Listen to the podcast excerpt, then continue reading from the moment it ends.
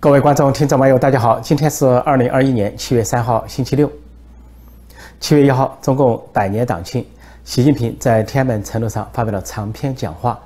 这个讲话自然在中国国内党媒党报的宣传说是激起强烈反响，但是在国际上的确激起了强烈反响。不过，这个强烈反响用“震惊”二字来形容，因为现在全世界观察了各国的。啊，政府政要和媒体的反应，对习近平的讲话说他是充满了好斗精神、好战精神，而且说他亲自出来表演战狼。呃，是关键，他用了两个词，一个叫做头破血流，啊，这个被定义为暴力语言；另外还有那个以子气死，可惜他讲错了，讲成了以死气子，这不是他第一次讲错，是第二次讲错。那么，另外他还散布了一个最大的谎言。那么，先说第一个词，头破血流。他是怎么讲呢？他是这段话是这么讲的：他说，中国人民啊，从来没有啊欺负、压迫、奴役过其他国家人民，过去没有，现在没有，将来也不会有。然后又说，同时，中国人民也绝不允许任何外来势力欺负、压迫和奴役我们。谁妄想这么干，必将在十四亿多中国人民血肉铸成的钢铁长城面前碰得头破血流。当习近平讲这个话的时候，我前段时间讲过，呃，他在讲话中如果提到好的事情，都讲中国共产党；提到不好的事情，就讲中国人民；跟什么血肉、跟头破血流相关的事情，就讲中国人民。其实他这句话本身有矛盾。他前前半句说，呃，中国人民啊，从来没有什么呃欺负、压迫、奴役其他国家人民，过去没有，现在没有，将来也没有。这说的中国人民，但是中国共产党有，中国共产党过去有，现在有，将来也有。压迫其他国家人民的事情，比如说对柬埔寨人民输出这个红色暴力之后，帮助呃柬埔寨的共产党刺检，屠杀了四分之一的啊柬埔寨人民。另外，现在南海周边国家对其他国家的霸凌，对其他国家人民的欺负，包括对渔民其他国家渔民的欺负，即便人家在其自己的二百海里经济专属区内打鱼，都受到中国中共海监船的驱逐和这个打压。所以这个话本来是个谎言。是说中国人民没有，的确中国人民没有，但中国共产党有。那么第二句话又打着中国人民的旗号，说绝不允许如何如何。关键是啊，这里有一个词语叫头破血流。那么英语里边怎么翻译呢？如果简单的翻译，有人翻译成 battered，battered 就是啊受到暴力的对待。也就是说，如果有人做什么事情的话啊，说中国人民就说中国共产党要给你暴力的对待。比如说家暴就用这个 battered 的说法。就比如说某个妇女。是家暴的受害者，那么就指外国人要成为，呃，共产党暴力的受害者。另外再翻译一下呢，头破血流翻译成简单一点叫 “bloodshed”，就是血流满面的。这个在英语里面都是很可怕的、恐怖的词语，说外国人在共产党面前要血流满面。然后如果完整的翻译他这句话呢，呃，是说头破血流要翻译的比较完整一点，就是 “have their heads bashed bloody”，就是。把他们的头撞得啊满面流血，这些话都很可怕。所以无论怎么翻译啊，这个“头破血流”这个成语翻译成英文之后啊，都是暴力语言，语言暴力是血腥的语言，语言的血腥，所以震惊了各国，觉得一个大国领导人，一个所谓总书记，共产党总书记啊，怎么会用了这么暴力的语言对外国进行宣誓？这比当年的慈禧太后还要暴力，就直接用“头破血流”来向国外宣誓。其实全世界都知道，没有任何国家在欺负中国，也没有任何国家欺负中国共产党，更没有任何国家在欺负中国人民，都在帮助中国人民。说中共这个宣誓啊，实际上是对外的，就是说要对台湾这么干，要对南海周边国家这么干，甚至要跟美国、日本这么干。所以用头破血流就是主动出击的意思，要把别人打得头破血流，或者按中共国际歌的唱法，要把别人打得落花流水。说习近平的暴力语言。震惊了整个世界，那么各国呢都有不同的回应。像在美国方面啊，美国的国务院就是相当于是外交部回答的比较客气，就是说，呃，因为习近平这句话也在把台湾联系起来讲，号称是任何阻扰啊统一或者是要台湾独立的企图都不会得逞等等，所以啊，美国国务院就这么回答，说非常温和的告诉中共要尊重台湾人民的啊自由民主和他们的选择这一类说法。那这美国的这个太平洋舰队就意味深长地发了一个图片和文字，那是指一九九六年台海危机，当时台湾有民主选举，首次全民投票，当时江泽民统治的中国呢，就用发导弹的方式在台海周边发导弹的方式威胁台湾。当时的美国总统是克林顿，就下令两艘航空母舰战斗群进入台湾海峡，其中一艘叫独立舰啊，独立号航空母舰。说这次呢，美国的太平洋舰队就发放了独立号航空母舰战斗群当年在台海的情景。一九九六年，就用这种含蓄的图片、含蓄的语言警告中共不得恣意妄为。同时呢，啊，美国和日本都在这个加强戒备。说尽管啊，美国的参谋长联席会议啊主席米利上将说，尽管中共并没有这个军事能力去攻打台湾，但是对中共的话不能掉以轻心。说美国、日本全力的加强合作，说是防范中共对台湾的武力进犯。因为当天呢，这个习近平讲话之后，当天或者第二天，七月二号的时候，中共又派出战机去袭扰台湾，而且一天是。啊，分两次去，原先说一次洗澡就走了。那么中共派了一个运八，说远程电子干扰机，早上去了台湾，下午又进入台湾的这个西南领域去骚扰台湾，说被台湾那边定义为啊，呃一天两扰或者是一天两发，一天双发，现实的威胁。那么日日本的呃国防大臣、副国防大臣就说，这个冲绳岛离台湾很近。唇齿相依，就像眼睛跟鼻子那么近。说如果中国武力攻打台湾，绝日本绝对不能坐视。首先，日本加强了跟美国的这个协防，对台湾的协防，也就是说进入了实质性的协防。说以前呢，这个日本有和平宪法，而美国呢又比较顾及到更广泛的影响。说关于台湾的作战计划，一般都是保密啊，不去跟日本分享。但是现在越来越多的跟日本分享，就是美国完整的啊保卫台湾的作战计划。说这是习近平的挑衅所导致的。另外，在国际上也激起了一片的批评之声，包括美国的商务部长呃管经济的都在说，说习近平是一种空洞的恐吓性语言，意思说美国的商务部根本不在乎这一点，要继续保护美国企业的利益。另外，国际舆论都是挞伐，有的挞伐中说习近平这个宣誓啊，就跟纳粹德国的宣誓一样，充满了军国主义好战的意味，因为纳粹德国。就是当他跟习近平所描述的一样，当时希特勒讲话就是讲，呃，怎么怎么的日耳曼民族的复兴，日耳曼民族的强大，又讲在希特勒治下经济怎么发展。当时的纳粹德国的确短短三年时间就让德国从一战后的废墟站立起来，一下子德国人当时啊每家都有房子，每家都有轿车，在欧洲可以说是首屈一指的发达，啊，经济是全面的复兴，啊，军工企业也全面的复兴，所以就宣称了日耳曼民族的复兴。习近平在这篇讲话中讲了二十一遍中华民族的复兴，就跟希特勒当年讲日耳曼民族的复兴一个道理，完全是同一个意思。说国外的描述啊，就这次天安门广场所搞的情景，不仅是像北朝鲜，像极了朝鲜。啊，我说过那些群众所列的方块、颜色、穿的服装，还有欢呼那种声音啊，都像像极了北朝鲜。北朝鲜十万群众在金日成广场，中共组织了七万群众在所谓天安门广场。但是西方的比喻啊，更多的是讲纳粹德国，就充满了军国主义的意味。因为习近平啊，这个讲话之后啊，就所谓二十架哦十五架歼二零的战机所从这个上空呼啸而过，以展示军力。国际媒体、国际舆论，包括美国、欧洲国家、日本啊、澳大利亚等广阔的国家，还有印度，都认为习近平在天安门的讲话就相当于。是以好斗好战，相当于发出了战争的叫嚣，战争的意味，似乎就像当年的慈禧太后啊站在金銮殿上向八国宣战，向十一国宣战一样。这次习近平站在天安门城楼，用含蓄的语言，或者说不那么含蓄的语言，在向百国宣战，甚至两百国宣战。因为大瘟疫，中中中共制造、隐瞒、传播的大瘟疫啊，重创了两百多个国家。那么现在两百多个国家可能都要找他算账。所以，习近平这次就来个先发制人，抢先下手，先用强硬的语言去恐吓各国，尤其是恐吓美国。这回在天安门城楼，习近平的长篇讲话中，啊，另一个引起议论的是他讲的另一个成语。这个成语呢，本来是颐指气使，那么他原话是这么说，应该这么说：他说，我们绝不接受任何教师爷般的颐指气使的说教，但可惜的是。他把颐指气使读成了颐死气指，啊，读错了，而且是第二次读错。啊，两三年前在所谓纪念改革开放的大会上，他就读错过一次。那么这次呢，他是，呃，可以说恶习不改，或者说屡教不改，或者说王沪宁等人对他这个教育无方，以至于他再次把这个成语读错。说读错之后引起了议论纷纷，是他读错的几处之一，而且是重大的读错。没有可以奉为金科玉律的教科书，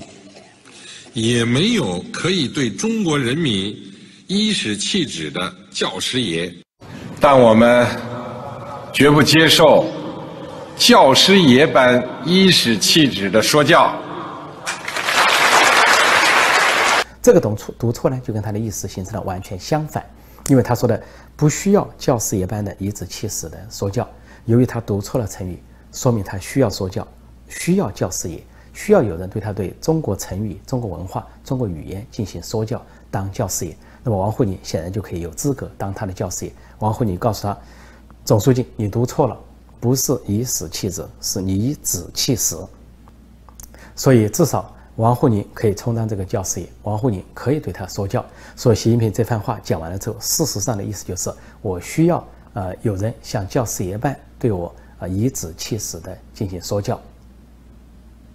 这是一个天大的讽刺，天大的嘲弄。就在习近平讲到这些强硬用语的时候啊，所下面的激起了掌声，所狂热的经久的掌声，这也跟当年。大吹德国，希特勒发表演讲时候得到的掌声一样。不过呢，希特勒演讲的时候，他本来有演讲的口才，经常是脱稿、滔滔不绝的演讲，而下面的人的狂热的掌声呢，完完全是自发的。但是中共这边戒备森严啊，天安门广场能容纳百万人，但他只安排了七万所谓的群众，全是演员，因为他们坐下就当群众听讲话，当他们站起来就载歌载舞，或者是唱歌。唱什么啊？没有共产党，也没有新中国社会主义好啊什么的，呃，差点就唱出没有法租界就没有共产党这些话。所以呢，这些这些下面的人呢，都是安排好的，什么地方鼓掌，什么地方不鼓掌，什么时候鼓掌热烈一点，什么时候鼓掌经久一点，都经过严格的训练。啊，即便是下了雨，当时习近平在讲到这些重话的时候，什么头破血流的时候，突然就打起了雷，下起了雨，下面的纷纷的披雨衣。但尽管如此，他们还不得不。假装长时间的鼓掌，而且最可笑的是，就是习近平讲错了成语，说错了话，他们照样鼓掌，经久不息的鼓掌。就说习近平说：“呃，我们绝不接受教师爷般的以死气子的说教。”下面照样鼓掌，居然没有一个人呃表示犹豫，或者是啊疑问，或者指出这个问题。这就让我们想起了这个安徒生童话啊皇帝的新装那个场面，就是。皇帝没有穿衣服啊，裸身示人，下面人都不敢说话，因为谁说皇帝没穿衣服，就是你笨，你没有智慧。结果只有一个小孩，天真无瑕的小孩出来说，他没有穿衣服，国王没有穿衣服。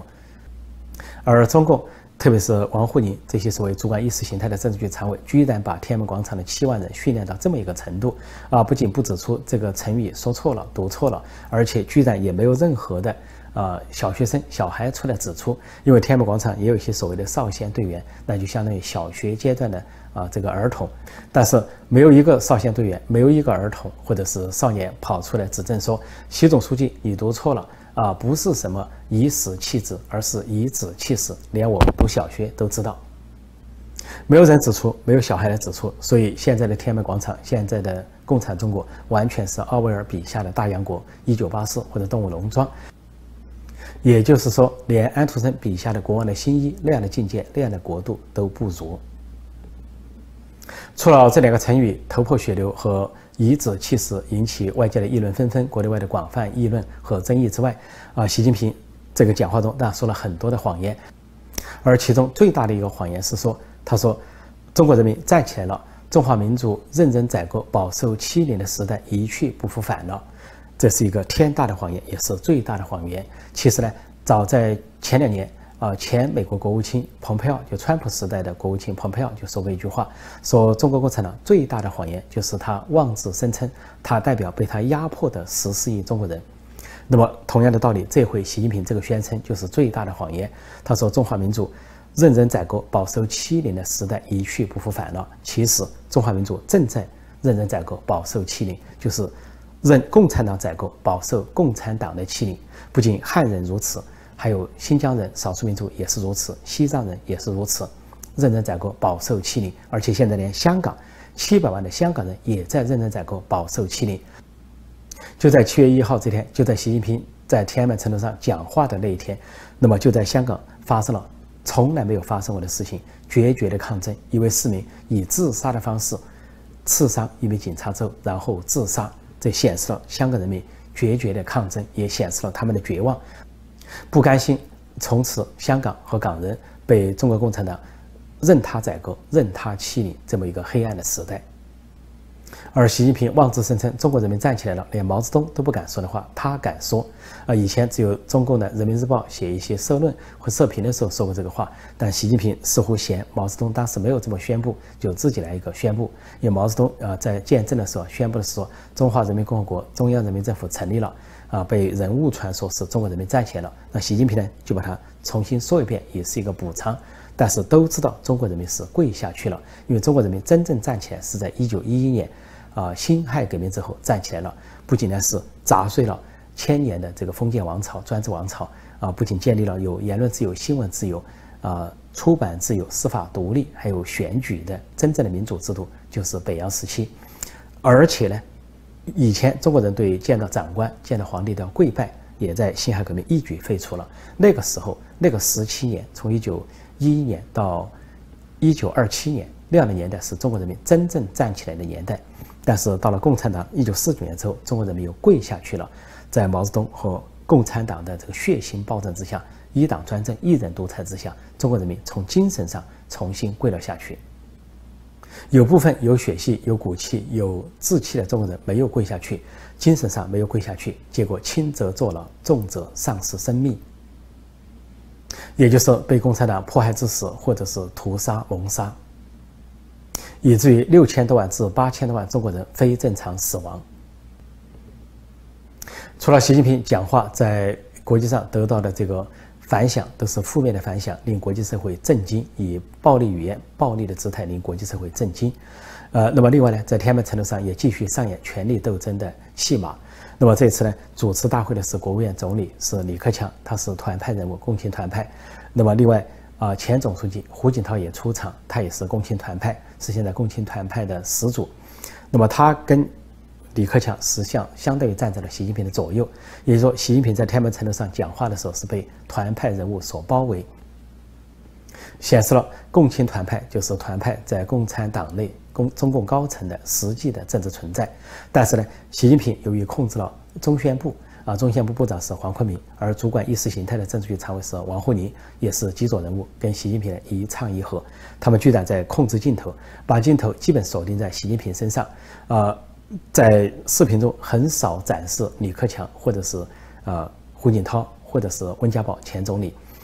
后来还发现一个惊人的事实，那就是党媒党报所散发的相片，因为后来都会有相片，而不仅仅视频。几乎找不到大会主持人，就是国务院总理李克强的相片。我开始还不相信，很多帖子的人告诉我，结果到中国的党媒党报去搜李克强这天的相片，因为大会主持李克强，重要讲话是习近平，还有一个讲话人是所谓民主党派的万恶香，但是要找个主持人的相片找不着。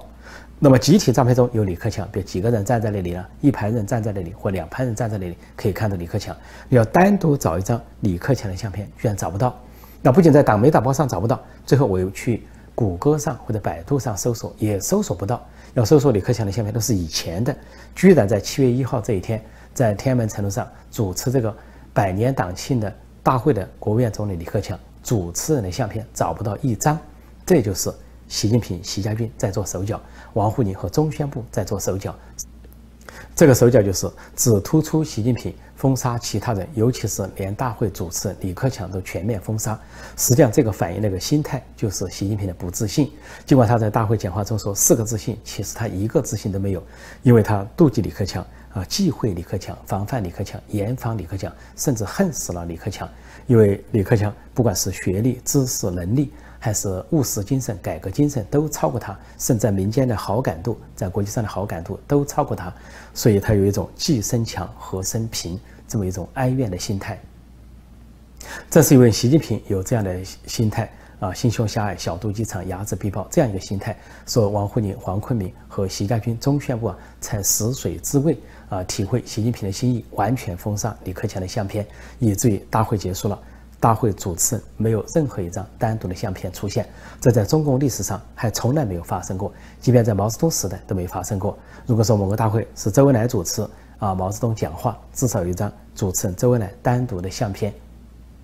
那时候，呃，毛泽东尽管坏，但是至少他对他自己的权力有自信，所以他刘少奇的相片也好，周恩来的相片要出来，他没有问题。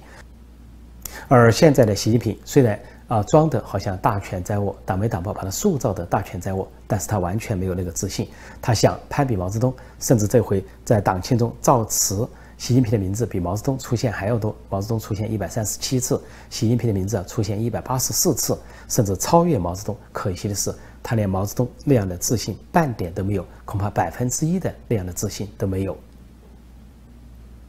另外一个花絮就是在天安门城楼上，其他人都穿西装打领带，只有习近平一个人穿毛式服装、中山装或者是金正恩式的金正恩式的服装，那么扣在一起。那么通常的我们的解读都是啊，他是想学毛泽东或者想学金正恩啊，回到这么一个呃一人独裁的时代，文革时代、毛时代。但是呢，现在从帖子里传出另外一个解释，啊，说他不仅是这样一个旧式的服装来显示他是一个旧式的人物，就是毛泽东时代的幽灵、文革的幽灵在二十一世纪的舞台上游荡。但是最重要的是，他穿这个服装里边说是从脖子到下面都是防弹衣啊，都是防弹片，那么是密封，处于密封的状态，因为他对登上天安门城楼啊不放心，因为就在这次党庆之前发生了很多事情，有人叛逃。有高级人物叛逃，中共自己也含蓄地承认了。呃，习近平亲自带领中共高层宣誓永不叛党，中纪委也承认了，亲自发文章讲顾顺章的故事来警告叛逃者。那么发生了这样的事情，同时呢又发生了不同寻常的事情。本来六月二十九号要举行的盛大文艺演出，突然提前一天在二十八号举行。那么就发现了二十九号可能习近平、习家军认为他们的对立面、他们的政敌。或者说，他们以为美国要对他们动手，要一锅端。在这样的情况下，习近平呢就不安全。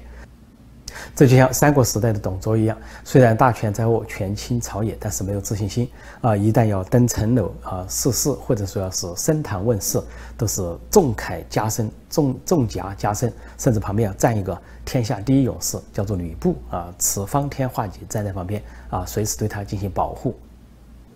而这一回，习近平站在天安门城楼上啊，不仅是呢，说是防弹衣，全身上下的防弹衣啊，用这个中山装给遮起来，而他背后呢，还有一堆的黑人在背后保护他。这些黑人看上去的神情啊，不仅是啊，警卫在呃保卫这个所谓习近平，看上去还在监视其他人，因为他们的目光不断的是在啊胡锦涛或者李克强的身上移移动来移动去，也在其他城楼上的人身上看来看去。就好像这些黑衣人在想象，因为习近平旁边站着两个呃团派人物，左边是李克强，右边是胡锦涛，一不小心，一不注意，他们就冲上前去卡住习近平的脖子，让习近平脖子一歪就不省人事。所以呢，不仅要在背后保卫这个习近平，而且要把这个李克强、胡锦涛看死，当然要把其他人看死。好，今天我就暂时讲到这里，请新来的朋友记得点击订阅本频道“陈鹏鹏中论天下”，并按下小铃铛，以收到及时的节目通知。也欢迎订阅陈鹏空会员网站，那里我书籍的连载、文字连载和音频连载。另外，也欢迎订阅“希望之城”，里面有一个陈鹏空啊的频道，那个频道里面有我的一些啊段子啊每日问答等等。谢谢大家收看收听，再见。